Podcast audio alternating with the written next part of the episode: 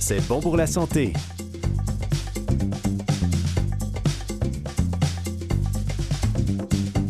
Mesdames et messieurs, bonjour et bienvenue. Ici Camille Chai et exceptionnellement cette semaine, je suis en solo à la barre de l'émission. Alors, je vous rappelle le concept. À chaque semaine, euh, on reçoit d'habitude deux invités qui viennent nous parler euh, de leur expertise en lien avec la santé ou alors d'un livre qu'ils auraient écrit.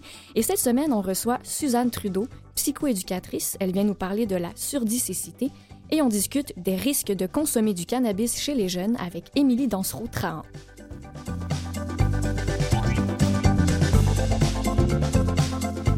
On entendra aussi bien sûr la chronique historique d'Eliott Boulat, la capsule médicale du docteur Yves Lamontagne et le coup de gueule d'Alexandre Beaupré-Lavallée. Bienvenue à C'est bon pour la santé.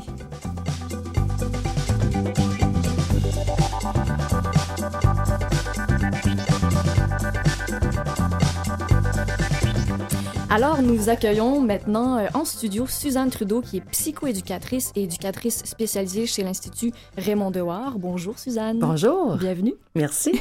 Alors, j'ose briser la glace, hein, on, peut le nommer, c'est votre première entrevue à la radio. Exactement. Donc, c'est un baptême. Oui, effectivement. Les, petits papillons, mais... Ils sont présents. Ils sont présents. ben, on va y aller avec ça, avec, avec les petits papillons dans le ventre. Mais en fait, alors, vous nous parlez de la surdicécité. Oui. Qu'est-ce que c'est ça? La surdicécité, c'est la combinaison d'une déficience auditive et visuelle. Euh, je pourrais vous dire qu'il y a quatre catégories de personnes sourdes aveugles.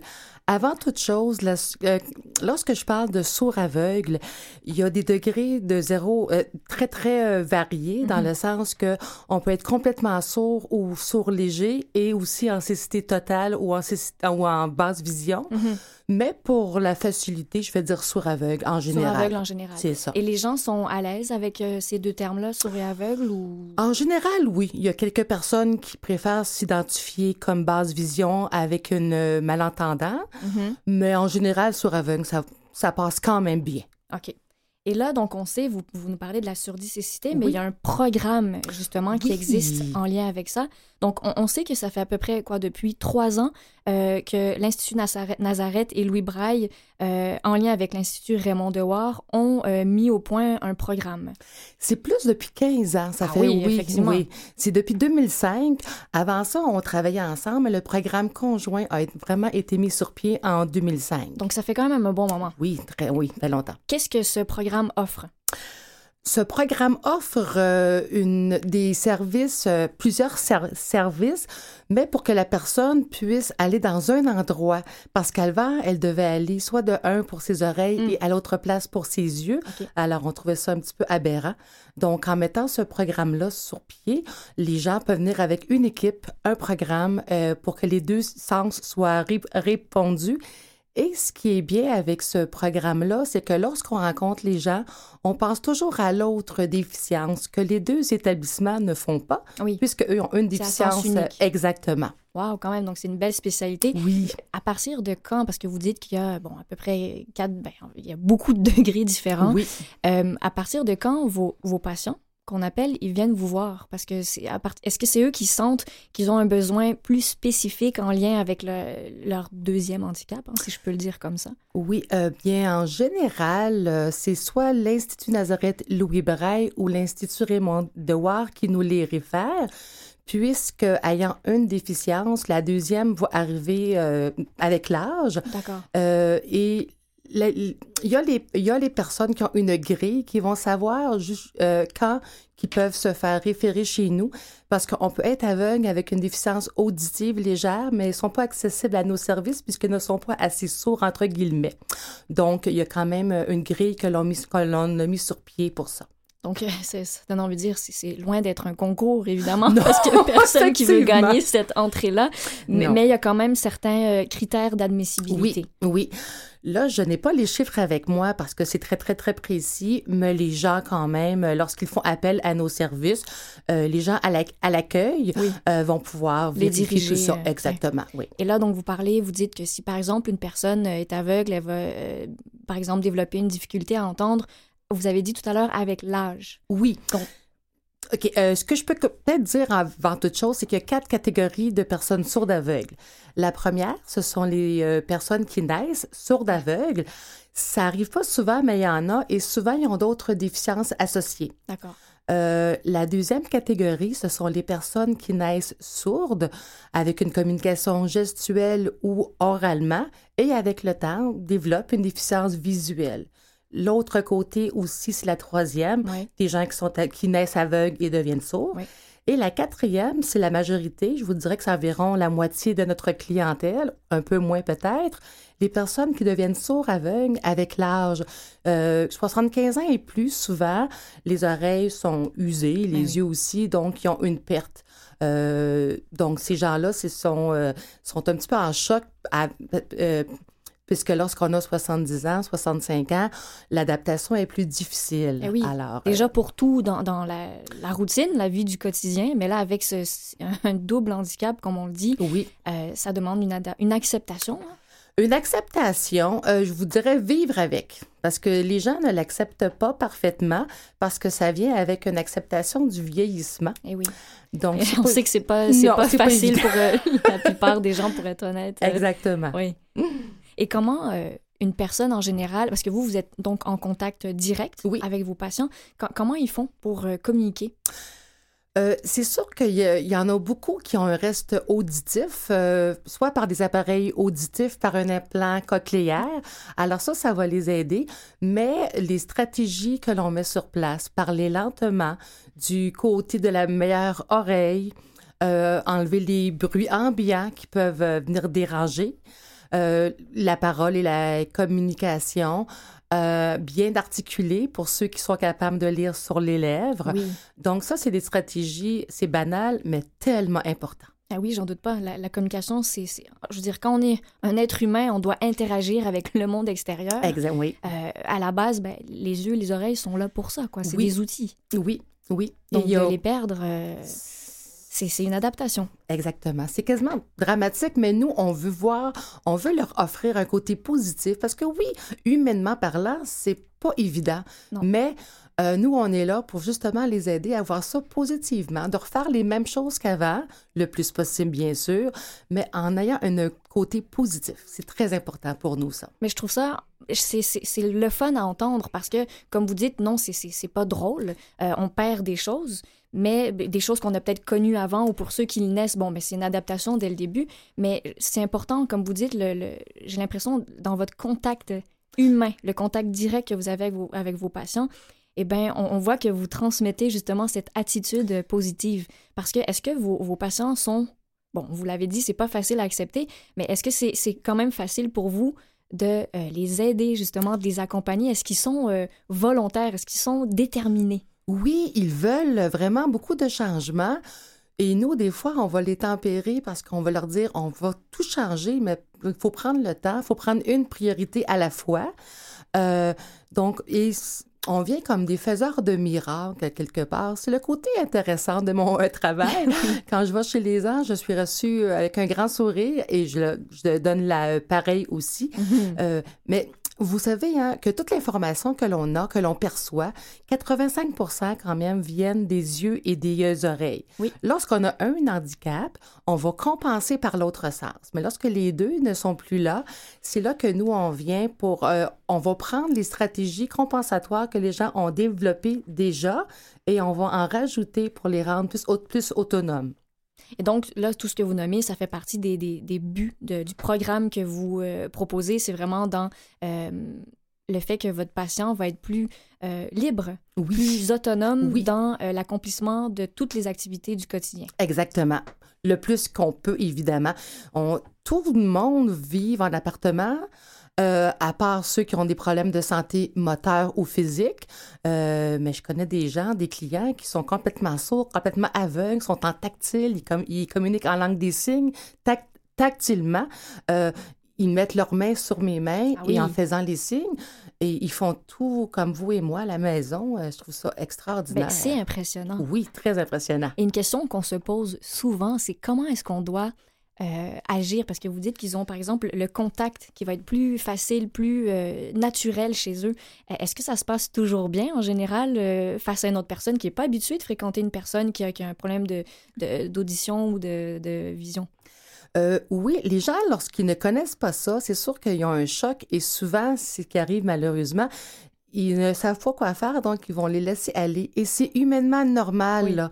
Euh, nous, on est là pour leur montrer que si vous voulez les approcher, euh, parce qu'il n'y a pas de cas c'est des cas particuliers. Chaque personne est oui, différente. Oui, le vit à sa façon en lien avec son propre euh, handicap. Ça. Donc, si on veut approcher quelqu'un, il faut faire un peu de bruit pour qu'ils anticipent que quelqu'un qui veut y parler. C'est pas évident. Nous, on peut voir, on peut entendre, eux, non. Alors, ça faisant un peu de vibration, on peut dire Madame, Monsieur, on essaie de, de, leur, de leur faire signe avec notre, notre main pour qu'ils nous voient, pour qu'ils nous entendent, parce qu'il y en a qui entendent un peu malgré tout et qui voient aussi un peu. Donc, ça, c'est la façon de les approcher faire signe de, présence. Et, c'est intéressant parce que comme vous dites qu'il y a plusieurs euh, euh, variantes euh, au, degré du, handicap, justement, c'est de, je pense que on se demande, comme vous dites, de pas en fait définir un, diagnostic direct parce qu'on peut penser qu'une personne ne voit pas du tout, alors que oui, elle a, comme vous avez dit tout à l'heure, une vision partielle. Oui. donc d'où l'intérêt de nous nous, nous afficher ou nous faire acte de présence. Oui, parce que ils peuvent voir en juste au centre, juste sur les côtés, juste flou. Euh, donc, c'est c'est un handicap invisible, hein, dans le eh sens que oui, il y a peut-être des cannes blanches qui permettent de savoir qu'elle est aveugle, mais euh, c'est pas évident. Là. Eh oui, j'imagine. Est-ce que c'est fréquent? Quand on parle des personnes qui vont perdre la vue ou l'audition euh, au fil du temps, est-ce que c'est quelque chose qui est normal?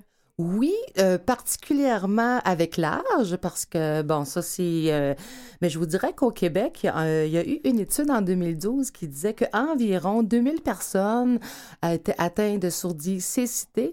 Et au Canada, c'est environ, selon le Canada Deaf Blind Association National, une personne sur 3000 environ. Et ça, c'est de 2019, cette étude-là. OK.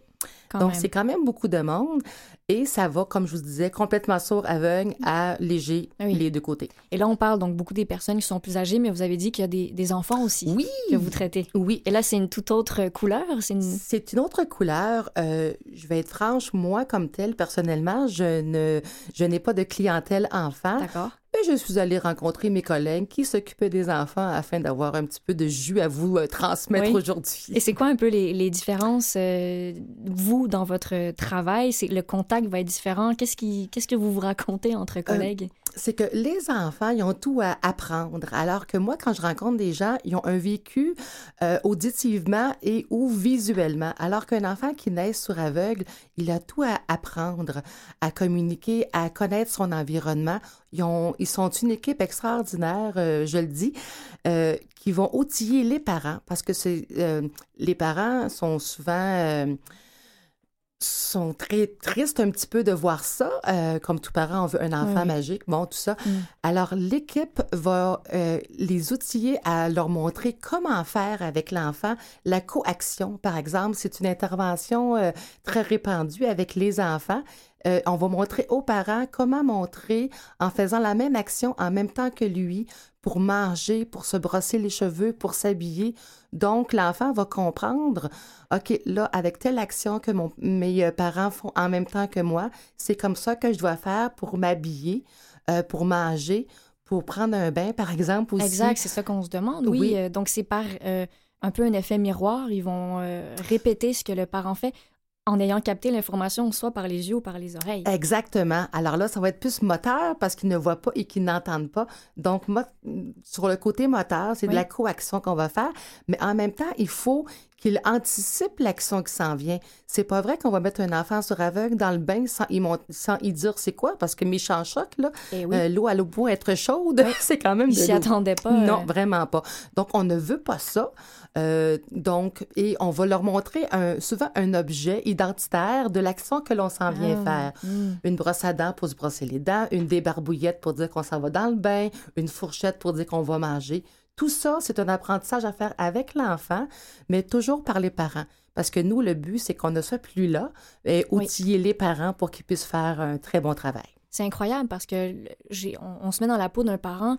Comme vous dites, il y a peut-être une, ben, en fait, c'est un peu de l'inconnu ou une certaine impuissance. Mais quand vous parliez d'attitude positive, on se rend compte qu'il y a toujours des moyens et c'est beau parce que ça, ça amène des êtres humains à être beaucoup plus euh, sensibles euh, et à l'écoute de l'autre. Quand on se dit souvent de devoir se mettre dans la peau d'une personne, euh, c'est un merveilleux exemple. Très, très merveilleux exemple, effectivement. Et ça m'amène à vous demander, vous, pourquoi, pourquoi vous vous intéressez à, à, ce problème en particulier?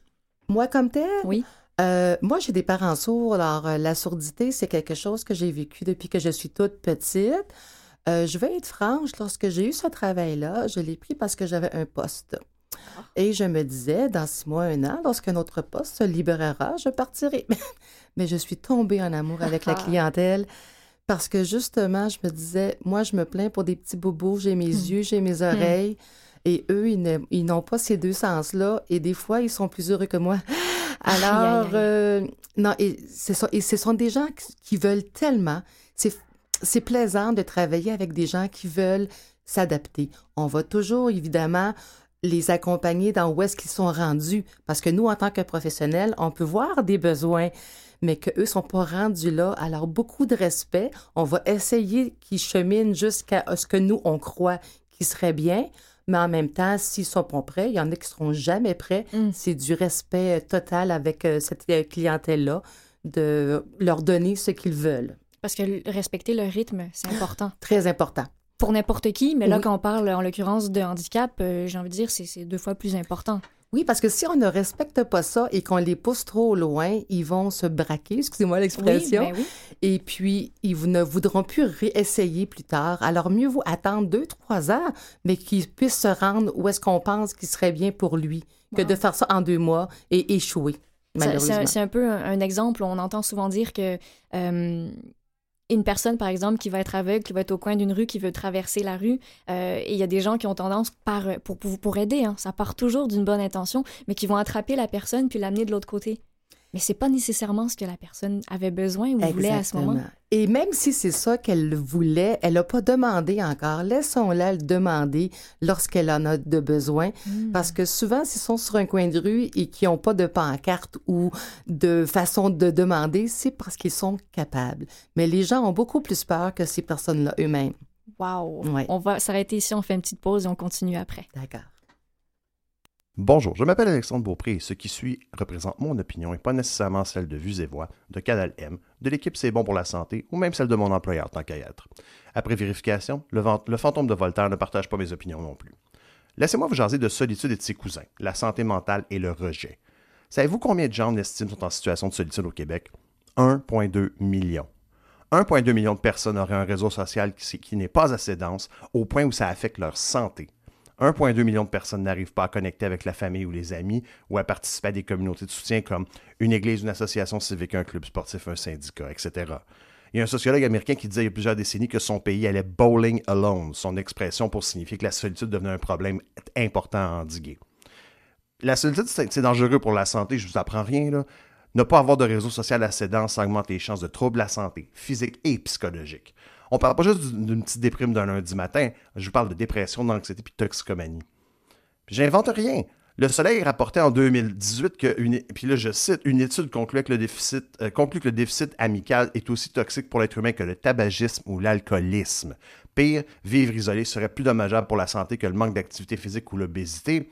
Puis plus loin, cite un, médecin qui s'appelle Martin Junot, qui est cardiologue, qui dit Toutes les études le prouvent, l'interaction sociale, la pierre angulaire et de l'espérance de vie a plus d'impact sur la santé que la génétique, l'argent, le type d'emploi ou même le taux de cholestérol. Qu'est-ce que ça veut dire?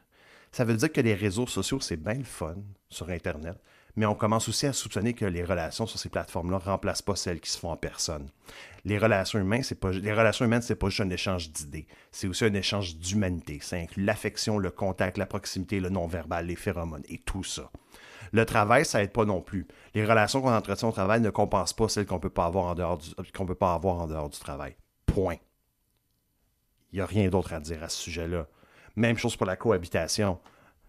Le dernier recensement relevait qu'un adulte sur trois au Canada habite seul. Un sur trois. Comme quoi, même la colocation, ça peut vous rendre un peu fou, peut avoir de meilleurs effets que le fait d'habiter seul. Puis c'est qui les personnes les plus affectées? Mais voyons, qu'est-ce que vous pensez? Ça commence à être habituel dans cette chronique-là. C'est toujours ceux et celles qui sont les plus vulnérables, pensez-vous. Les personnes âgées qui perdent leurs amis et leurs familles au fil, au fil des décès, les personnes à statut socio-économique précaire. Ah, puis pourquoi je parle de même? Les gens les plus pauvres qui sont isolés par manque de travail, euh, par manque de temps ou par facilité de socialisation, les gens qui vivent des changements de vie importants, comme une séparation, un déracinement, l'arrivée dans un milieu pas familier. si ça vous dit rien, je suis en train de parler des gens qui, qui, émigrent au Québec ou des gens qui doivent se déraciner pour le travail. Qu'est-ce qu'on en fait? Rien. On a une société qui a peur de la vieillesse, qui a peur de l'inconnu, qui a peur de la différence. Si vous tombez malade, tout le monde vous souhaite bonne chance, mais regardez qui va prendre le temps de vous soutenir. Les chanceux vont conserver un réseau social, ça leur permet de passer au travers. Les malchanceux, eux, vont assister impuissants à la création d'un vide autour d'eux, alors qu'un réseau plein de bonnes intentions, tant qu'ils allaient bien, se pousse tranquillement. Pourquoi on fait ça? Je sais pas. Est-ce qu'on a peur que ça soit contagieux? OK, si quelqu'un attrape Ebola, peut-être qu'un isolement médical d'une couple de semaines, ça peut aider. Mais le cancer, la toxicomanie, la dépression, on est tellement pris au dépourvu puis terrorisé par ces choses-là, euh, par des choses qu'on ne connaît pas et qui nous rappellent notre propre mortalité, qu'on préfère souvent créer de la solitude chez quelqu'un d'autre. C'est pas un blanc. On est tous des humains, on vit tous de la peur et du mépris ou quoi que ce soit d'autre qui explique le fait qu'on abandonne les gens à leur propre sort. Certaines personnes choisissent d'être seules, puis c'est vrai. Pour d'autres, ça leur arrive, puis finissent par l'entretenir volontairement ou non. Pour les autres, pour qui la solitude n'est ni un choix, ni une adaptation, elle les frappe souvent au moment de leur vie où ils sont le plus vulnérables.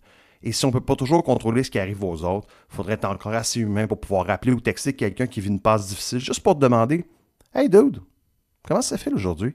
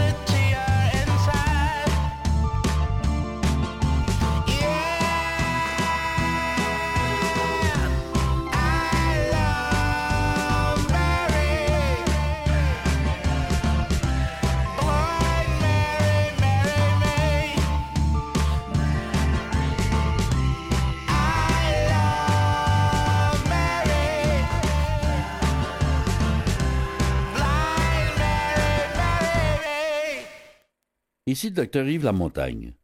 Après 28 ans de pratique, il m'est venu à l'idée de partager certaines expériences vécues autant lors de mon passage à l'université qu'au cours de ces nombreuses années de contact avec les malades.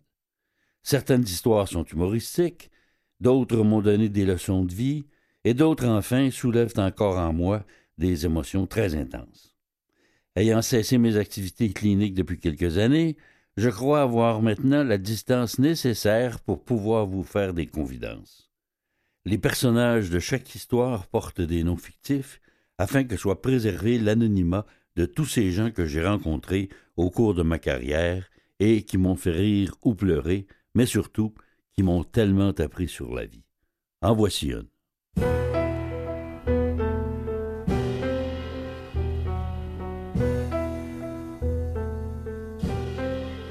Quand j'étais interne à l'hôpital Notre-Dame, nous avions un grand sens de la confrérie. Ainsi, notre confrère Raoul se faisait un honneur de nous raconter toutes les frasques amoureuses avec les étudiantes infirmières. Il est vrai qu'il a du succès avec les femmes, mais après un bout de temps, nous commençons à en avoir assez de ces récits chevaleresques et nous décidons de lui donner une bonne leçon. Un soir de garde, vers une heure du matin, après s'être donné le mot, nos cinq confrères les plus costauds sautent sur Raoul, le déshabillent complètement et, en procession, nous le transportons sur leur tennis situé entre les édifices des internes et des infirmières. Ayant pris la précaution de lui attacher les mains dans le dos, nous fermons la porte du tennis et la verrouillons avec un cadenas.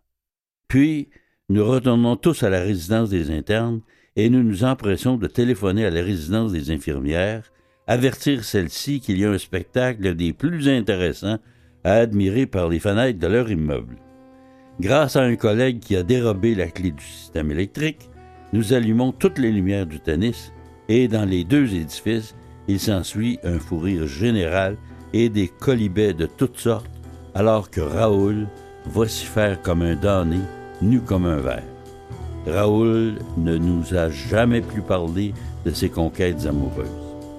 Ainsi, la poule qui chante le plus haut n'est pas celle qui pond le mieux. Thomas Fuller.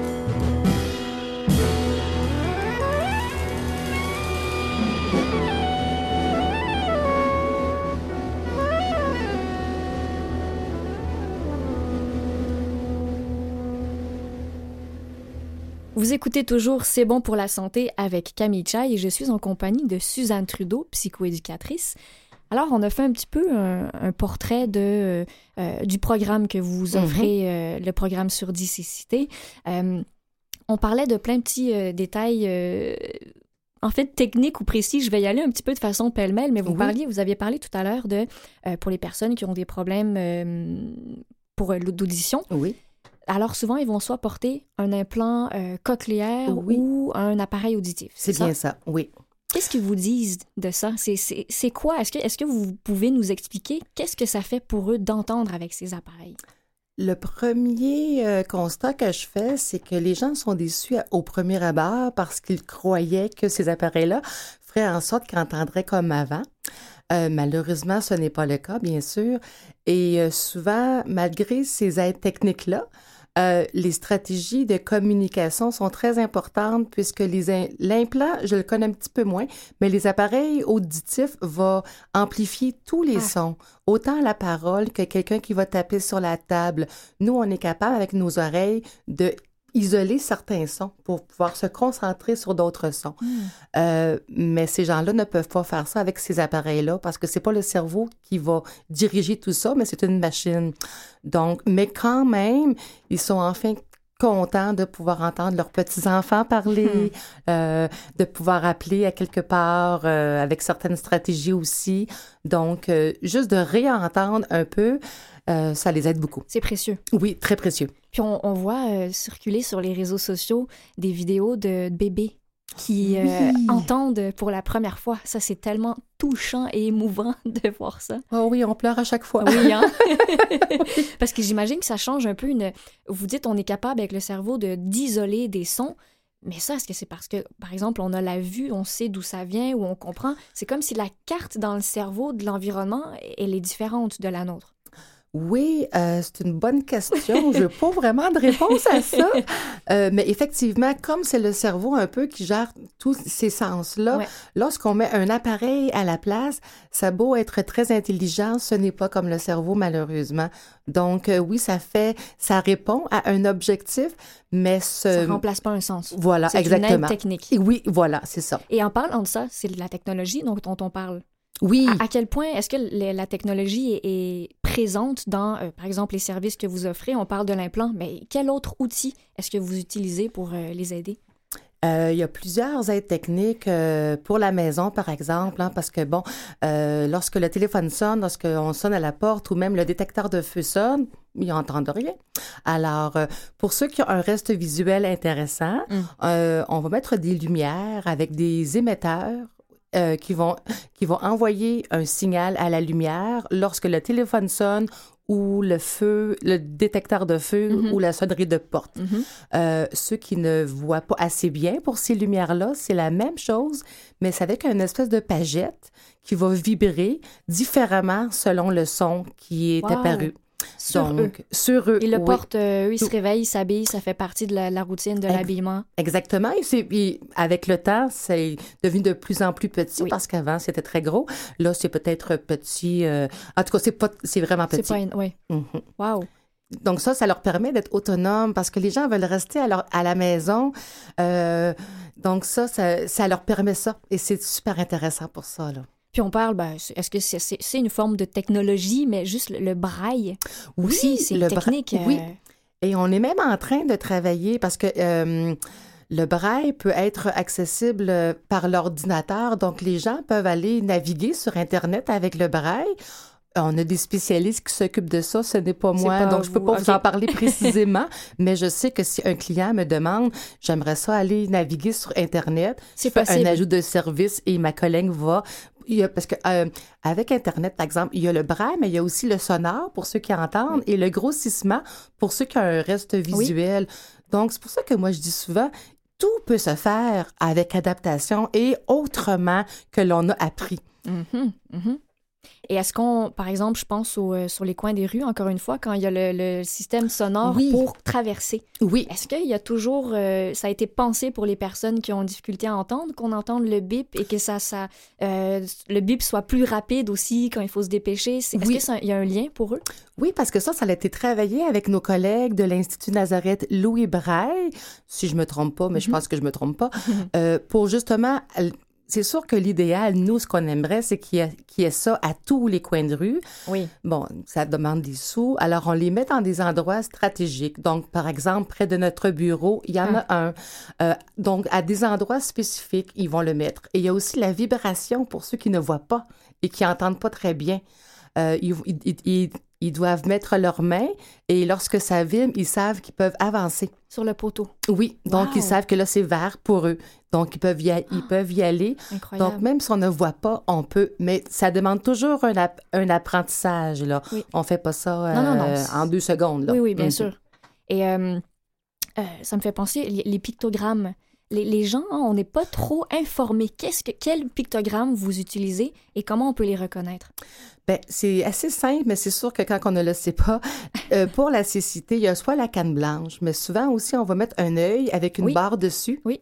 ou une oreille avec une barre dessus. Et justement, nous, on a des macarons, justement, que l'on on, leur- on, on recommande euh, beaucoup euh, aux gens de les porter. Sur eux? Oui, pour, que, pour identifier aux autres qui n'entendent pas bien et qui ne voient pas bien. Mais en même temps, il y a l'autre côté.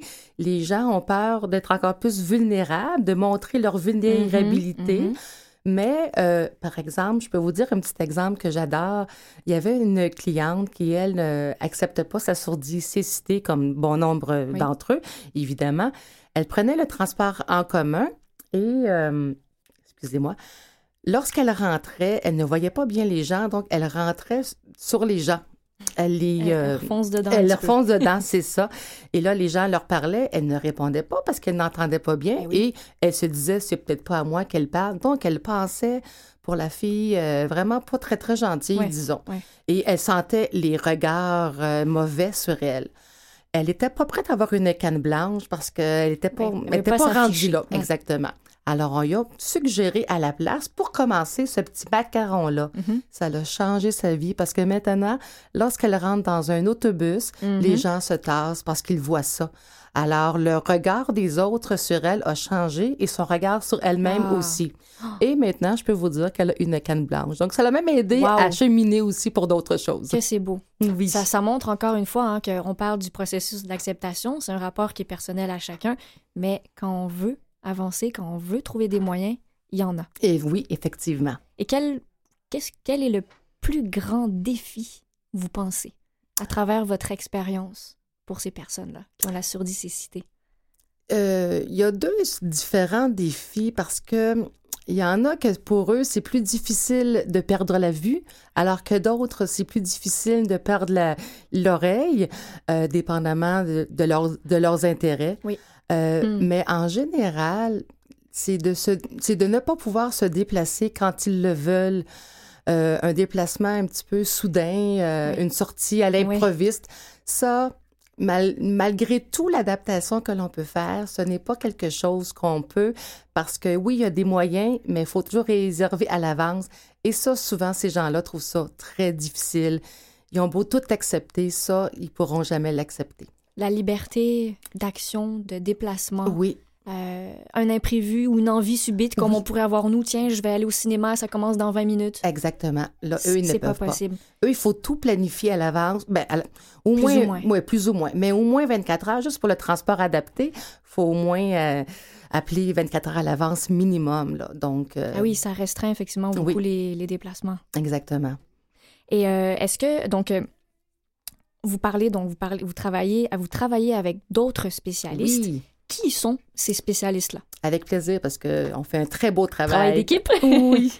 On a des psychologues et travailleurs sociaux. Ça, c'est souvent pour aider le- les gens à, à cheminer Bien. dans ça. Oui. Ou avec les relations avec leur entourage aussi. Ça peut être un petit peu plus compliqué parce que, juste avant, je voulais juste dire aussi que nous, la- le client, c'est la personne, mais son entourage est très importante aussi. Donc, euh, ça fait comme un, un tout. Mais c'est important. Oui.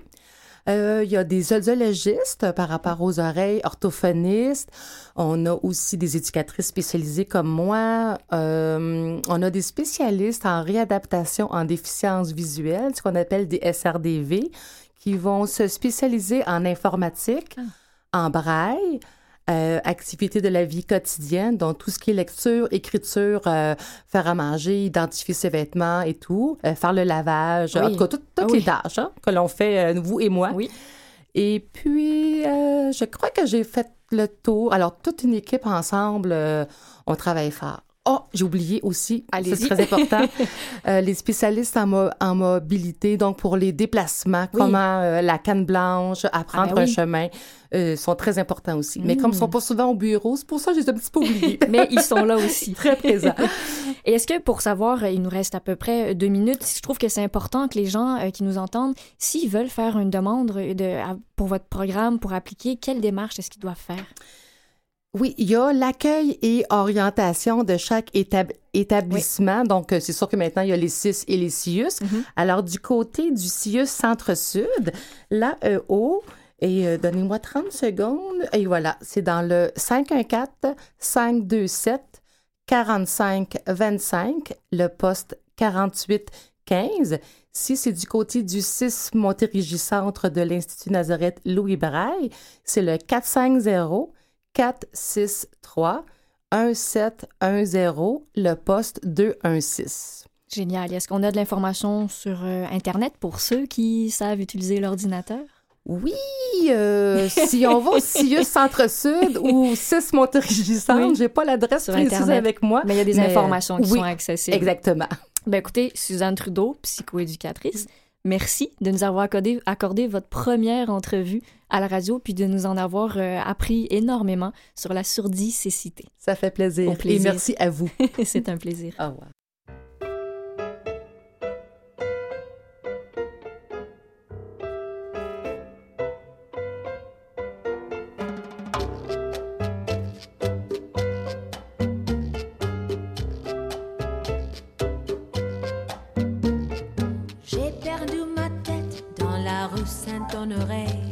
J'ai cherché ça et là, je ne l'ai pas trouvé. Dis-moi, où est ma tête? J'ai perdu mes bras sur la place de l'opéra. Je ne les ai pas trouvés. J'ai cherché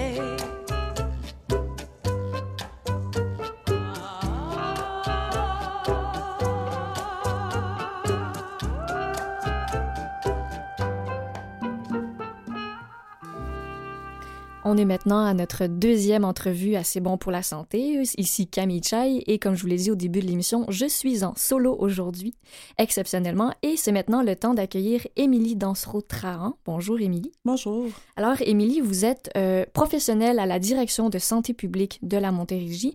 Vous êtes agente de planification, programmation et recherche et coordonnatrice du comité de vigilance sur le cannabis. Oui. Alors, vous venez nous parler, euh, entre autres, des risques de consommer du cannabis chez les jeunes. Mhm. Alors là, j'aimerais qu'on commence par euh, un cours 101. C'est quoi du cannabis? Oui. Ben, en fait, dans le fond, le cannabis, c'est la plante Oui. de laquelle on peut extraire des cannabinoïdes. On entend beaucoup parler du THC. Dans le fond, ça, c'est la substance psychoactive, donc celle qui va venir donner un peu euh, l'effet euphorique qui est associé au fait de consommer du cannabis. Mais la plante contient plus de, je crois, 300 cannabinoïdes. Donc, en ce moment, on parle beaucoup du THC, de Mhm. plus en plus du CBD, qui était considéré, ben, qui est considéré en fait comme euh, l'aspect plus médicinal euh, du cannabis. Euh, mais c'est ça, cette plante-là aurait plus de 300 cannabinoïdes qu'on ne connaît pas, mais qu'on connaîtra certainement maintenant qu'on peut l'étudier légalement. et les cannabinoïdes, c'est eux qui ont les caractéristiques de nous procurer une sensation X. Exactement, oui. OK. Dans notre corps, on a des récepteurs de cannabinoïdes. Donc, c'est pour ça que quand on consomme du cannabis, on a une réaction. À ça. Oui, Ah. exactement. Et est-ce que, donc là, on, on connaît un petit peu, je pense, tous, on a une idée finalement de qu'est-ce que c'est le cannabis. On l'appelle le pot aussi, Oui, par exemple. Euh, sous quelle forme est-ce que le cannabis euh, peut être consommé? Il y a le joint, là, qui est Oui, le on plus commence par ça, là. Exa- C'est ça. Je dirais que la plupart des consommateurs actuellement consomment leur cannabis sous forme de joint. Fait que ça, c'est vraiment la fleur séchée. Mhm. Mais euh, c'est possible aussi de le consommer sous forme d'huile. Donc, euh, ça peut être de l'huile qui serait, par exemple, vapotée. D'accord. Euh, ensuite, on peut le consommer sous forme de comestible. Donc, on peut le cuisiner. C'est aussi l'huile qui est utilisée, dans le fond, dans la cuisine. Euh, donc, on peut le manger sous forme de gâteau, biscuits, bonbons. Puis, il y a des boissons au cannabis aussi. Euh, il y a aussi le hash, le hashish, Ah oui. qui est aussi du cannabis en soi. Euh, on, peut effect- on peut aussi le consommer sous forme de gélules, qui seraient aussi des extraits de cannabis qu'on a. Qui vont, encore une fois, procurer l'effet euphorique. Oui. Ben, ça dépend en fait si vous consommez du THC ou du CBD. Le CBD est non psychoactif, donc il n'y a pas les mêmes effets du tout. C'est pour ça que c'est vraiment une plante qui est complexe. Oui. Il faut vraiment bien la connaître, puis connaître qu'est-ce qu'on consomme pour savoir les effets qu'on. Exactement. Puis on a aussi euh, un processus de décarbonisation euh, qu'on retrouve entre autres euh, à la SQDC, il y en a. Donc euh, c'est une forme de poudre de cannabis. Dans le fond, on a fait chauffer la plante pour en extraire, euh, justement, avoir les effets, venir activer le THC, le CBD, les autres cannabinoïdes. Puis ensuite, c'est sous forme de poudre qu'on peut saupoudrer dans son café, ses céréales, N'importe où. le carrément. comme on veut. Exactement. Et là, est-ce qu'on s'entend pour dire que l'intérêt de, de consommer du cannabis, bon, entre autres, quand on parle du euh, THC, c'est pour l'effet euphorique, alors le mot plaisir peut venir s'y coller. Oui. Et quand on parle du CBD, donc c'est le côté médicinal. En fait, c'est que le CBD a été associé à un mouvement de bien-être hein, qui est assez populaire actuellement. Euh, puis on lui a associé des vertus qui pourraient être, euh, par exemple, même. euh, calmantes pour le sommeil. Mais pour l'instant, on n'a pas de preuves scientifiques de ces effets-là. Je dirais que c'est l'industrie qui a beaucoup poussé euh, les effets du CBD, le cannabidiol. Mhm. Euh, donc, ce qui fait que c'est c'est vraiment une tendance, un trend actuellement. Il y a beaucoup de demandes de ces produits-là. Euh, puis, euh, aux États-Unis, en fait, c'est que dans certains États, on l'a retrouvé sous forme de produits de santé naturelle. Donc, ça a contribué aussi au fait d'en faire un produit un peu santé-bien-être. Alors, euh, oui, effectivement, c'est un effet qui est complètement différent de celui qui est recherché avec le, le THC.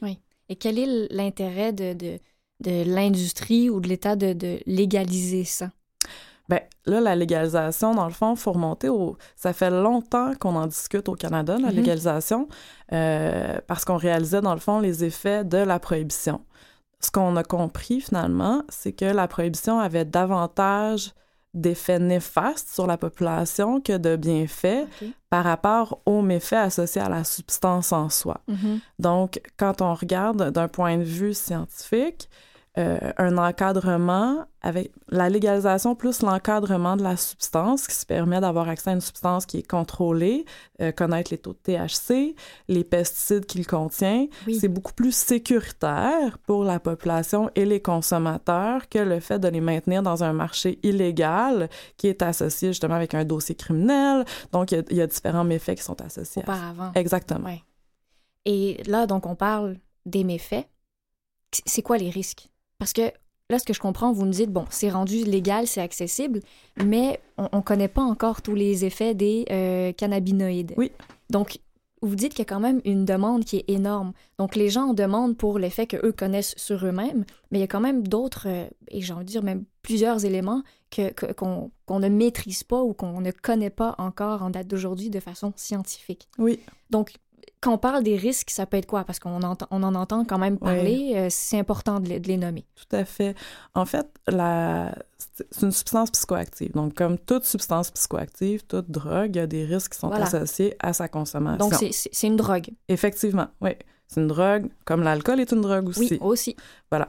Donc, euh, effectivement, pour les jeunes, le cannabis a un impact sur le développement du cerveau. C'est pour ça qu'on souhaite retarder le plus possible la première consommation, parce qu'on sait qu'une consommation à un jeune âge aura un effet, euh, comment je dirais, euh, comporte davantage de risques pour cette personne-là.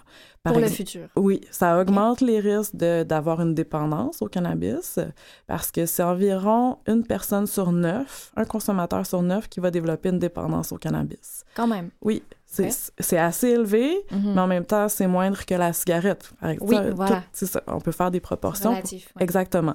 Mais si tu commences à consommer avant l'âge de 15 ans, ben ce risque-là devient encore plus, euh, plus petit. J'ai pas les chiffres exacts, mais ça serait, par exemple, un sur cinq. Mhm. Donc, on augmente réellement les risques. Ensuite, si dans notre famille, on a des antécédents euh, de problématiques de santé mentale au niveau de la schizophrénie, ou euh, des épisodes psychotiques, ben on devrait ne pas consommer de cannabis parce qu'on augmente nos risques de nous-mêmes en souffrir éventuellement, ce qui hypothèquerait réellement la vie de la personne. Oui.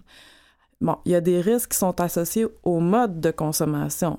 Parce qu'il y a des consommations à moindre risque, on Mhm. dit. Bon, par exemple, le fait de fumer du cannabis, ben ça a des impacts sur nos poumons, Mhm. effectivement, comme la cigarette. hein. Donc, on a des, des- des matières toxiques qui rentrent dans notre corps aussi. On a observé des liens aussi au niveau du déficit cognitif. Quand on fume du cannabis, la mémoire est moins efficace. Donc, pour des jeunes qui sont à l'école, Eh le fait de consommer pourrait avoir des impacts sur leur rendement scolaire si la consommation est fréquente et régulière. C'est- vraiment une question de doser, de savoir est-ce que c'est une consommation qui est occasionnelle ou une consommation qui est régulière? Eh oui.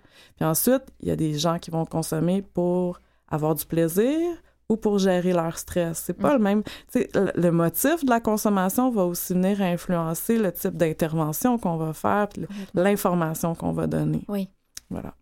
Mais quand même, je- ça me fait penser de qu'on dit la consommation est, en- est propre à chacun, l'intérêt est propre à chacun. Oui. Mais où est la limite entre parce qu'on dit de façon euh, occasionnelle ou régulière? Euh, moi, dans ma tête, quand j'entends occasionnel, bon, c'est de temps en temps. Régulière, ben j'ai le mot dépendance qui, qui, qui Mhm. résonne aussi dans ma tête. Euh, Est-ce que les personnes qui consomment le cannabis sont assez, comment dire, conscientes ou à l'écoute d'elles-mêmes ou honnêtes envers elles-mêmes pour vraiment savoir pour quelles raisons est-ce qu'ils le consomment, puis la raison de leur fréquentation? Oui, ben là, je dirais que c'est vraiment. C'est, ça, c'est du cas par cas. hein. Mm. C'est ça qui est très difficile à généraliser. Euh, je, je pense qu'à ce niveau-là, c'est vraiment dans un suivi individuel, puis c'est l'entourage, puis le fait d'avoir un dialogue avec oui, les gens. social. Effectivement. Mais tu sais, une consommation régulière, si c'est tous les jours ou tous les deux jours, il y a vraiment une préoccupation à avoir à Mhm. ce niveau-là. Mhm. Puis le, le contexte, quand je parle du contexte de consommation, si tu fumes un joint le matin en te levant avant d'aller à l'école, ben on, on a un problème ici versus si tu fumes un joint dans un party avec des amis. Oui. C'est complètement différent comme contexte. Puis ça, c'est facile à déterminer. Donc, c'est vraiment tous ces enjeux-là qui doivent être évalués par la personne, par l'entourage. Effectivement. Et là, vous parliez de. Bon, on parlait de l'âge légal qui est maintenant à 21 ans. Oui. Euh, vous l'avez dit, le but, c'est de retarder euh, l'âge d'initiation. Exact. Vous avez parlé aussi du marché illégal.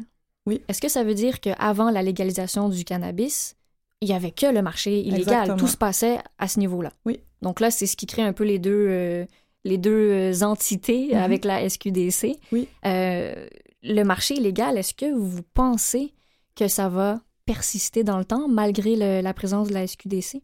Ben, je pense qu'il va falloir un certain nombre de temps. Ça Ouais. prend du temps avant d'affaiblir un marché illicite. Donc, pour le moment, on est dans la première, on a complété une première année. C'est normal que la Société québécoise du cannabis ne soit pas allée chercher toutes les parts du marché. hein. On s'attend à ça. C'est vraiment tranquillement. Il faut aussi développer les boutiques. Actuellement, il n'y en avait pas tant que ça. Euh, la part de marché en ligne est pas si élevée que ça non plus. Donc, ce qu'on observe, c'est que les gens aiment se rendre en magasin pour en acheter. Ensuite, il y a aussi le fait que euh, les vendeurs sur le marché illégal, Mm. ben, sont souvent disponibles 24 heures sur 24. Ah oui, Fait que- il y a ça aussi. c'est ouais. ça. Fait que là, c'est aussi la qualité du produit qui va faire la différence. Tu sais, dans le fond, d'expliquer aux gens que quand on achète du cannabis sur le marché légal, on sait qu'est-ce qu'il contient, puis on sait ce qu'il ne contient pas. Mhm. Dans le sens qu'il y a des pesticides qui sont interdits sur le marché légal, ce qui n'est pas le cas sur le marché illégal. On ne sait pas ce qu'on consomme, les taux de THC, euh, les, les pesticides qui sont à l'intérieur de ce, les moisissures. Donc, moi, à ce niveau-là, au niveau de la qualité, puis je sais que c'est un- une composante qui est importante pour les consommateurs, c'est vraiment là-dessus qu'on va miser. Puis l'autre chose que j'aimerais peut-être préciser, c'est par rapport au taux de THC, quand on parlait des risques, Mhm. on sait que plus on consomme des taux de THC élevés, plus on augmente nos risques de vivre un épisode psychotique. Fait que ça, c'est vraiment important. C'est l'avantage de consommer la substance sur le marché légal, c'est qu'on peut choisir le, niveau. taux de. Exactement. Hmm. Écoutez, bon, on s'arrête ici, on fait une courte pause et on se retrouve tout de suite après.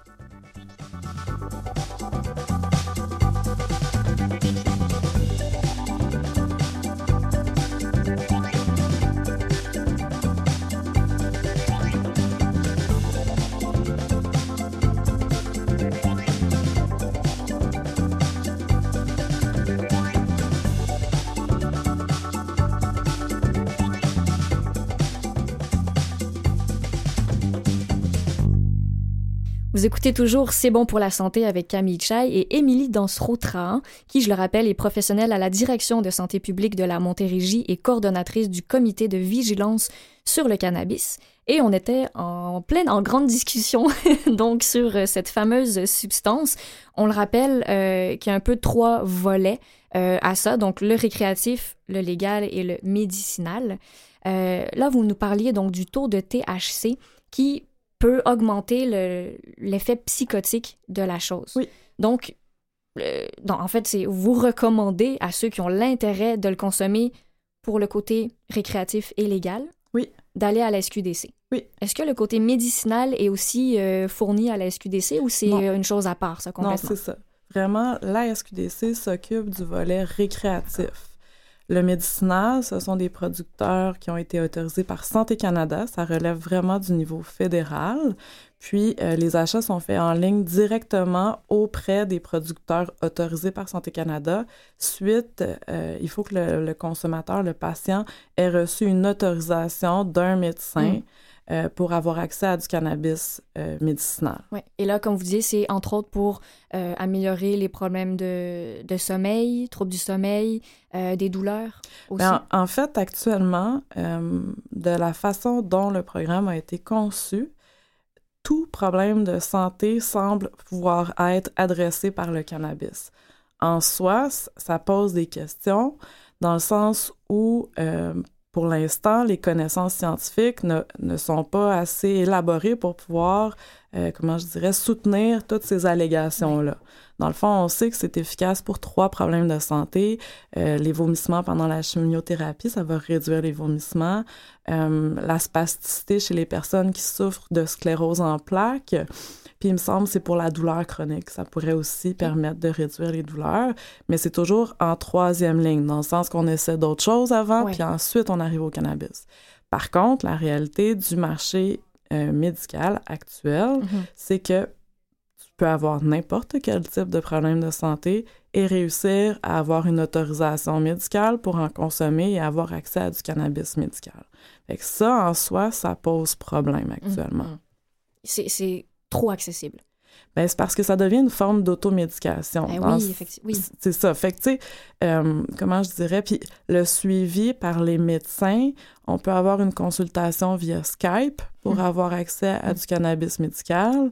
Donc, il y a toute la question du suivi, euh, le- les, les interactions qu'il pourrait y avoir avec d'autres produits de santé, d'autres médicaments que oui. ces gens-là prennent. Tu sais, c'est- c'est- je trouve que l'encadrement manque de rigueur à ce niveau-là. Mhm.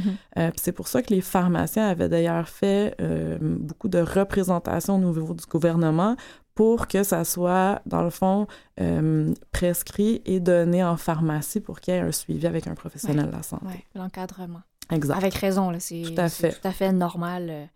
Et, et vous, donc, sachant que vous travaillez euh, au sein du comité de vigilance sur le cannabis, quel est votre mandat précis à vous? Oui, en fait, notre mandat il est vraiment au niveau du cannabis récréatif. Euh, puis le comité de vigilance a comme pour mandat de euh, faire des recommandations au ministre. Donc, c'est vraiment au niveau de l'évaluation de la loi, des impacts de la loi. Mhm. On doit faire des recommandations au ministre par rapport à ça. Donc, suivre l'évolution. C'est certain qu'on ne peut pas suivre toutes les variables. Ouais. Donc, on se donne certains mandats, puis à chaque année, on fait rapport au ministre par rapport à ces mandats-là. Parce que le cannabis, là, il est consommé, on va dire par exemple sous forme de joint, c'est ce qui est le plus connu, le Oui. plus fréquent, j'imagine. Ça existe depuis combien de temps?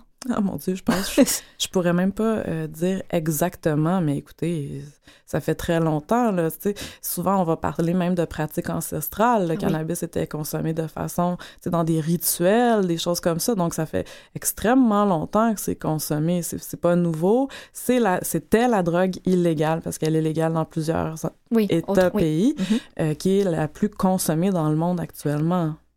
Et ah, j'im- j'imagine que c'est au fil du temps qu'on a appris à découvrir les, les, les, les dérivés de son utilisation et ses effets qui sont même pas encore aujourd'hui tous connus. Effectivement, parce que dans le fond, on peut pas faire d'études scientifiques sur une substance qui est illégale. Fait que ça, c'est un Ouais. des avantages du fait de l'avoir légalisé. C'est que Hmm. maintenant, on va pouvoir vraiment étudier ses effets, donc pouvoir évaluer ses impacts, ses bienfaits, ses méfaits sur différents problèmes de santé. C'est pas bête. Non, ça, ça pourrait être super intéressant Eh ben oui. au point de vue médical, parce Ben que oui. la plupart de nos médicaments sont faits à base de plantes. Il faut le rappeler aussi. Effectivement. Donc, à ce niveau-là, on sait, par exemple, que pour des enfants qui font, euh, voyons, euh, des crises euh, Oui, de- d'épilepsie, Oui. euh, ça peut les aider à réduire le nombre de crises d'épilepsie. Mais maintenant, on va vraiment pouvoir étudier, donc connaître le dosage qui est nécessaire. C'est tout ça qu'on va, Ah. on va pouvoir apprendre, ce qui est, ce qui est fascinant en soi. Oui, effectivement. Quand, quand on part de l'idée qu'à la base, c'est une plante, qui a, qui a plein de- d'effets. Mais du côté récréatif, est-ce que vous pensez que... Parce que c'est un peu banal, j'ai l'impression. C'est un peu... Tu sais, quand on pense aux jeunes, c'est la gang des cools, les qu'on appelle, entre guillemets, les poteux, ou bref, je connais pas tout ça, mais de ce que j'entends parler. Est-ce que c'est... Pour, pourquoi est-ce que c'est devenu aussi euh, banal ou, ou normal de, de fumer un joint? Est-ce que c'est normal, selon vous? Non, certainement pas. Euh, ce que je dirais, par contre, c'est que je, pense pas que c'est la légalisation qui a banalisé ou normalisé la consommation de cannabis. Je pense qu'elle était déjà Avant. banalisée avant ça, particulièrement chez les jeunes. Mhm. Euh, Peut-être parce qu'on n'en parle pas suffisamment des effets. T'sais, moi, je crois beaucoup euh, à l'éducation, au dialogue avec les jeunes. Puis, euh, je peux pas m'empêcher de faire un parallèle avec l'alcool aussi. Oui. Il y a une banalisation des effets de l'alcool chez les jeunes, puis dans la société en général, qui est aussi présente, dont on parle beaucoup moins que du cannabis en Mhm, soi. mhm. Fait que dans le fond, de ramener la discussion sur les substances psychoactives, puis de comprendre pourquoi. Ça peut être juste une expérimentation à l'âge, à l'adolescence, Oui. c'est une chose. C'est souvent là que ça arrive, d'ailleurs. Exactement. On essaie différentes choses, Ouais. puis après ça, bon, mais des patrons de consommation qui s'installent de façon durable, ben, d'ouvrir le dialogue là-dessus pour pouvoir vraiment discuter des risques, des effets à la santé. Je pense que c'est ça l'idéal. Puis peut-être que le fait que maintenant ce soit légal, ben, les adultes vont être davantage Mm. outillés, puis vont se sentir la permission d'ouvrir la discussion Avec leurs jeunes. Ouais. Avant, c'était plus tabou. Là. Le jeune va dire Ou ment, pourquoi tu Ben me parles oui. de ça, c'est pas de tes affaires. Euh, c'était tabou. Ouais, Mais donc, ça. on, on s'entend quand même, euh, les jeunes sont pas euh, assez informés de ces effets. Je, je pense que y a, non seulement ils ne sont pas assez informés, puis il y a aussi des campagnes de peur. On Ah. sait que ça fonctionne pas euh, avec, Avec les eux. jeunes. Pas du tout. tu sais. Euh, les campagnes qui avaient été faites euh, euh, à, l'époque aux États-Unis là, avec l'œuf frit là, pour dire que ça, c'est ton cerveau sur la drogue, ça marche pas. Là. Fait que c'est vraiment de changer nos manières d'adresser ces sujets-là avec les jeunes. Je pense que c'est nécessaire. Euh, puis d'avoir vraiment une ouverture, puis d'être très objectif aussi, puis de comprendre que euh, ces substances-là ne sont, dans le sens que oui, il y a des méfaits, mais il y a aussi des bienfaits qui sont perçus par les consommateurs. Puis il faut reconnaître ces bienfaits-là Oui. aussi, parce que si on tombe juste dans les méfaits, ben c'est comme si on reconnaît pas l'expérience qui est vécue par Je l'autre comprends, personne. je comprends. Et donc, donc c'est dire que c'est pas si facile. C'est un travail euh, à moyen long terme de sensibiliser euh, un jeune parce que vous dites ben, la campagne de le free versus le cerveau, c'est comme si les jeunes ont cette sensation d'être invincibles ou de savoir qu'ils ont toute la vie devant eux. Donc, allez, c'est maintenant que c'est le temps d'essayer euh, toutes ces choses-là. Mais est-ce qu'il y, a un travail aussi en ce moment qui est fait par rapport à la, loi et la légalisation du cannabis de euh, être capable, vous l'avez un peu dit, hein, c'est plus... C'est comme si les, adultes ont plus de, crédibilité mm-hmm. à, entamer cette discussion-là avec eux, mais est-ce qu'ils ont quand même une certaine euh, opposition ou résistance encore? Est-ce qu'il y a une, une, une petite bataille à ce niveau-là à faire? Bien, les normes sociales, ça prend du temps à changer. Hein? Ça se fait pas du jour au lendemain. Donc, c'est une norme sociale. Euh, donc, il va falloir travailler à la faire évoluer encore aujourd'hui, dire qu'on a pris un verre de vin la veille, mm. c'est complètement normal. Mm-hmm. Mm-hmm. Dire que tu as fumé un joint la veille, ça va susciter certaines réactions autour de soi. Le jugement. Peu importe l'âge de la personne. Mm-hmm. Euh, donc, ensuite, ben, ça, ça teinte les discussions qu'on a par la suite avec les gens, que ce soit des jeunes ou des adultes, c'est vrai. Euh, fait à ce niveau-là, va falloir aussi se remettre soi-même en question par rapport à ses propres jugements de valeur, dans le fond puis euh, réévaluer. Puis c'est pour ça que je parle d'objectivité. Tu sais, il faut se renseigner sur les substances parce que moi, je pense qu'il y a un message qui est important de comprendre aussi, c'est que la plupart des jeunes qui expérimentent le cannabis ne développeront pas de dépendance au cannabis. Tu sais, je pense que ça, c'est la base. Il ne faut pas s'inquiéter outre mesure. Mm-hmm.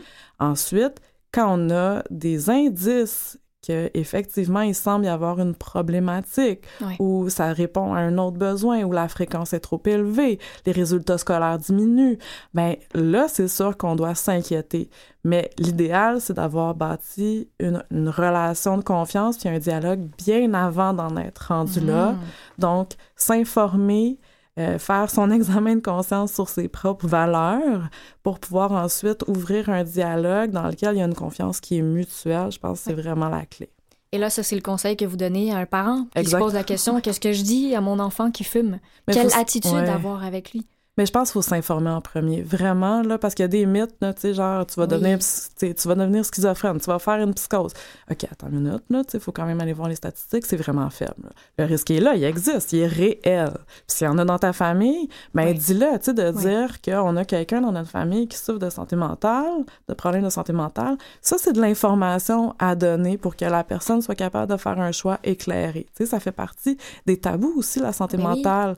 Donc, c'est pour ça que je parle, c'est une norme sociale valeurs, croyances, c'est tout ça qu'il faut adresser pour ensuite être capable d'avoir une conversation. ben, je trouve que c'est un beau conseil parce que on, se met à la place d'un jeune qui se fait dire ça d'entrée de jeu par son père ou sa mère. Le jeune, il va se braquer, il va dire tu racontes n'importe quoi. il va pas ben écouter la suite. Oui, puis peut-être même nous, on aurait la même réaction. Ben sais, ça prend un climat de confiance pour pouvoir ensuite discuter puis euh, pouvoir avoir accès aux informations qui vont nous donner la puce à l'oreille si c'est nécessaire de euh, d'aller plus loin, de s'inquiéter ou un peu, tu sais, de faire confiance. Tu un peu les deux qui doivent totalement, totalement. Et euh, ben, on parle de ça, il faut se renseigner. Est-ce qu'il existe des dépliants, des, des, des, sites Internet? J'imagine qu'il y en a. Est-ce que vous êtes au courant de, de tout ce qui est accessible à ce niveau-là? Ben, le gouvernement québécois a une plateforme encadrementcannabis.gouv.qc.ca. Euh, qui a beaucoup, beaucoup d'informations, puis qui a d'ailleurs une section qui s'adresse spécifiquement aux parents de jeunes adultes ou adolescents sur euh, justement aller chercher de l'information. Fait que ça, c'est une belle, euh, une belle plateforme à aller visiter qui a d'autres liens qui peuvent vous amener ailleurs pour continuer. J'imagine qu'il y en aura de plus en plus aussi. Mais il faut faire attention parce ah. que dans le fond, il y a tellement d'informations, c'est ça, sur le hmm. web. Il euh, faut avoir un sens critique pour être capable de départager le vrai du faux. Donc, une recherche euh, accrue de toutes ces informations-là. Puis en moyenne, pour, pour avoir une idée, euh, ben, on dit toujours les jeunes, c'est de ça qu'on parle, mais ça peut toucher évidemment autant les adultes. un consommateur de cannabis va dépenser combien de dollars dans, que ce soit un mois ou une année? Est-ce que vous avez une idée? Ben, c'est variable d'un consommateur à l'autre, puis du type de produit qu'on utilise, parce que l'herbe, pourquoi c'est la plus consommée à l'heure actuelle, c'est parce que c'est celle qui coûte moins cher. L'huile de cannabis, il y a des vaporisateurs sous forme de spray sublingual euh, qui ont certainement moins de risques pour la santé physique parce que, bon, il n'y a pas de combustion, mais ça coûte plus cher aussi.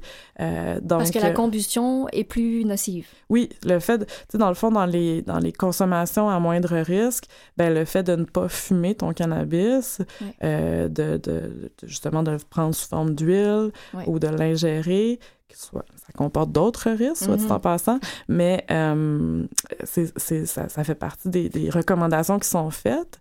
Mais toutefois, il faut être conscient que le prix de la fleur séchée est quand même beaucoup plus abordable. Fait qu'on peut pas comparer, tu sais, un consommateur qui pourrait être vraiment occasionnel, mais qui consomme que des produits de très, très haute qualité, parce que même la fleur, selon le type de fleur, ben il y en a des beaucoup plus chers que d'autres. Fait que je, je, peux pas répondre. OK, c'est trop euh, variable. oui. Puis euh, en, en, une minute, euh, je pense à, ou on a deux minutes, euh, faire la différence entre la cigarette et le joint. On l'a abordé un peu tout à l'heure, mais pour, pour que euh, nous, qu'on sache un peu comment se positionner par rapport à ça. ben, dans le fond, c'est de la combustion dans les deux cas. Donc, les risques pour comment la santé pulmonaire, c'est le même risque qui, qui cohabite. Certains diront qu'il n'y a pas eu de preuves scientifiques qui ont permis de faire un lien entre le fait de fumer du cannabis puis le cancer du poumon, parce que souvent les gens vont mélanger euh, du tabac avec leur joint. Effectivement. Fait que là, isoler l'effet du cannabis versus du tabac, c'est très difficile, mais on sait que toute forme de combustion est nocive pour la santé pulmonaire. Ça, c'est clair. Fait que dans les deux cas, il y a des risques pour les, la santé pulmonaire. C'est certain que c'est la méthode à ne pas privilégier. La grande différence, c'est que euh, un fumeur de cigarettes peut fumer 25 cigarettes dans une journée, tandis qu'il y en a des grands consommateurs de joints, mais c'est quand même beaucoup plus rare uh-huh. euh, que ça va être un joint une fois de temps en temps. Ça se compare pas à ce niveau-là. Mais c'est certain que de la combustion, c'est à éviter. Parfait. Et pour terminer, un conseil à donner à un jeune qui sent qu'il développe une dépendance, qu'est-ce que vous lui conseillez de faire? Ben, s'il sent qu'il y a une dépendance, qu'il ne peut plus se passer de son cannabis pour diverses raisons, mm-hmm. ben, c'est certain qu'il faut aller chercher de l'aide. Dans le fond, c'est de trouver une personne de confiance, un adulte de confiance avec qui on peut discuter, ou il y a même des lignes d'aide. Je les ai pas avec moi. Là, je des numéros de téléphone qu'ils peuvent aller chercher sur Internet. Oui, oui, c'est ça, qui permettent de parler avec un intervenant qui va te diriger. Parce que c'est certain que si tu sens toi-même que tu as une dépendance, ben, c'est le temps d'agir. Génial. Bon, ben écoutez, merci beaucoup de nous avoir accordé cette entrevue. C'est important d'en parler de ces choses-là. Euh, merci, Émilie Dansereau-Trahan, et je rappelle votre titre qui est coordonnatrice du comité de vigilance sur le cannabis. Merci infiniment. Ça me fait vraiment plaisir.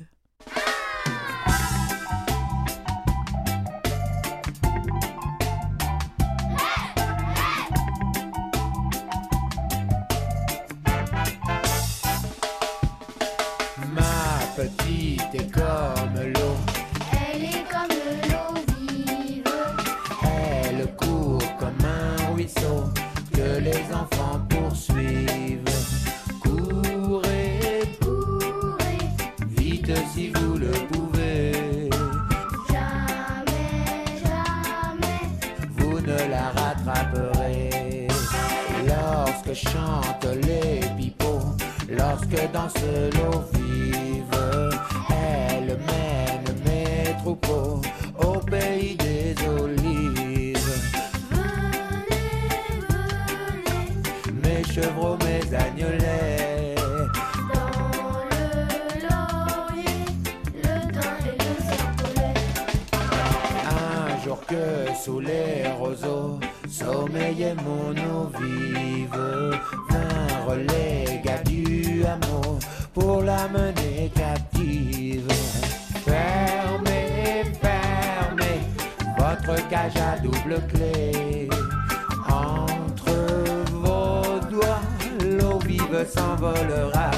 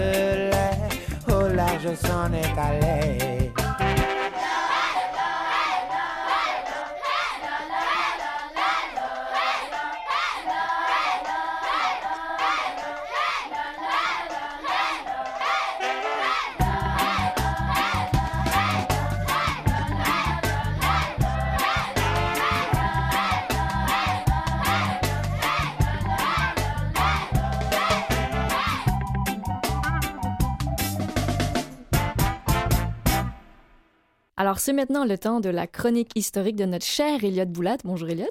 Bonjour Camille. Alors, de quoi tu nous parles aujourd'hui? Eh ben, pour rester dans la continuité d'une chronique que j'ai fait précédemment, on va parler de la peste noire. Mhm. Parce que nous sommes en pleine épidémie euh, de coronavirus. Et du coup, il y a beaucoup d'imaginaires qui sont mobilisés. Donc, il y a eu d'autres grandes épidémies, voire pandémies, c'est-à-dire quelque chose qui touche au moins trois continents dans le passé. Et Mhm. donc, je me suis dit que c'était intéressant de voir la plus connue d'entre elles, qui est la grande peste noire de Oui. 1347-1348. Mhm. Alors, pour commencer, comme d'habitude, un peu d'étymologie. La peste, ça vient du latin pestis, qui signifie fléau. Alors, ça annonce la couleur. hein. Dès le départ, c'est quelque chose qui est assez peu agréable et assez peu désiré par la population, Mhm. on peut s'en douter. Oui. Alors, quand on parle de peste noire, il faut faire attention, euh, c'est une appellation qui est un peu rétrospective pour le sens. C'est-à-dire que la peste noire, aujourd'hui on pense, c'est tout simplement, ça va créer des plaques noires dues euh, tout simplement à la maladie. Euh, ce n'est pas à cause de ça qu'on l'appelle peste noire à l'époque. On l'appelle peste noire tout simplement au sens figuré, parce que c'est un événement terrible, c'est vu comme un châtiment. Et donc c'est cette noirceur-là qui est mise en avant, ce n'est pas Mhm. un symptôme physiologique. C'est plus au 18e, 19e siècle où là, on va faire glisser le sens du figuré au sens propre. D'accord. Alors, le nom du bacille de la peste, c'est Yersinia pestis. Il a été identifié assez tôt, en 1894, plus précisément le 20 juin 1894, c'est assez documenté, par Alexandre Yersin, qui est un élève de Pasteur en fait. Tout simplement, à ce moment-là, en Chine, ça fait 20 ans que là, il y a une résurgence de la peste, et ça commence à gêner les autorités coloniales françaises du côté du Tonkin, tout simplement parce que c'est pas bon pour les, tout simplement le commerce. hein. Mhm. Là, Ah oui, certainement. et du coup, ils vont déléguer Alexandre Yersin pour qu'il aille voir ce qui se passe. Et là-bas, il va faire des analyses. Il va tout simplement identifier le bacille de la peste. Alors, le peste, c'est connu depuis assez longtemps quand même. On en a dès l'Antiquité. hein. C'est assez. euh, il y a des résurgences euh, quasiment tous les 3-4 siècles. Quand à même, travers l'histoire. oui. Mais euh, celle qui nous intéressait, j'ai dit, c'est la grande peste noire de 1347-1348. Alors, le bacille vient d'Asie centrale, euh, sûrement du Kazakhstan actuel. Il apparaît, on pense, à la fin des années 1330.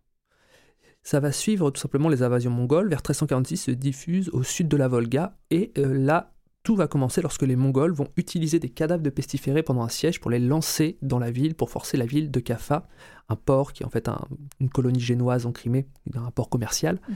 à se rendre. Mhm. Bon, ils vont se rendre parce que quand vous avez des cadavres de pestiférés qui vous tombent sur la tête, vous avez plutôt tendance à ouvrir vos portes. Effectivement. Le souci, c'est que le commerce va continuer derrière. Et donc, en fait, le bacille qui est transmis par les rats, Mauvais plus- mélange. voilà, plus précisément les puces des rats, et bah les rats sont dans les navires et donc vont passer de port en port. Ça va contaminer tous les ports de la Méditerranée et ça va arriver en Italie, puis en France, et ça va se diffuser dans toute l'Europe.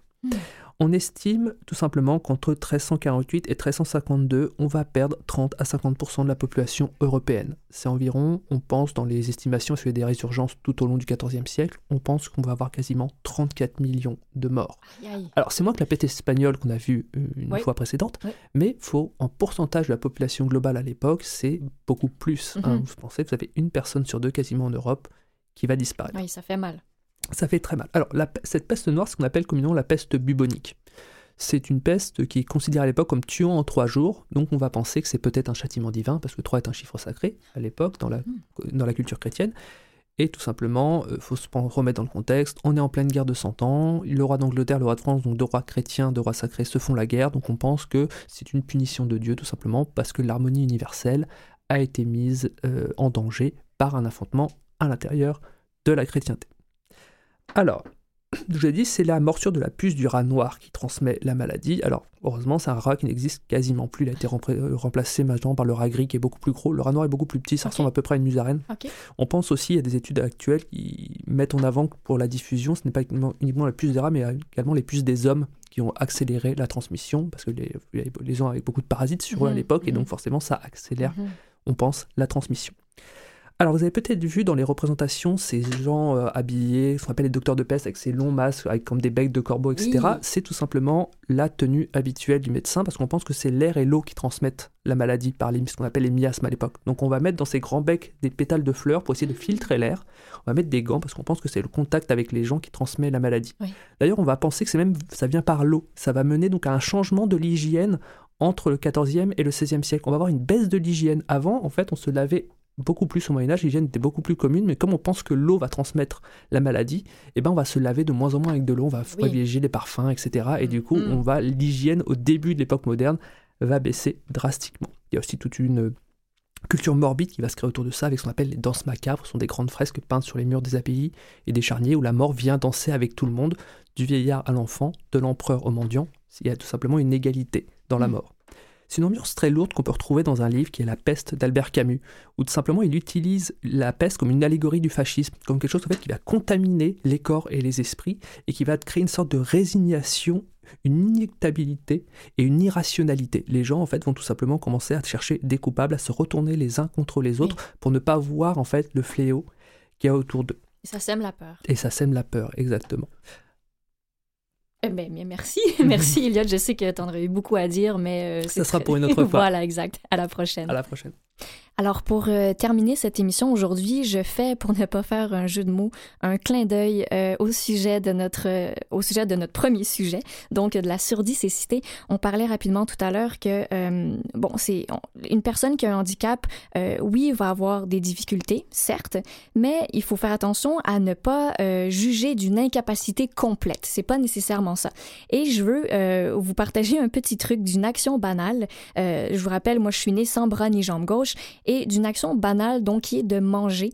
Quand on, je parle de sixième sens, hein, parce que l'ouïe, la vue, bon, tout ça, la motricité, ben, quand il nous manque des choses, on va compenser et développer certains trucs et certains ressentis avec euh, ce qui nous reste euh, en termes de sens. Et donc, quand je vous parlais de l'action banale qui est de manger, euh, je vous partage une technique que j'ai, je me suis rendu compte que j'avais développée de façon inconsciente. Eh bien, par exemple, si dans mon assiette, sachant que j'ai juste une main, euh, je me retrouve à avoir, par exemple, une purée de patates, euh, des petits pois, puis euh, un morceau de poisson.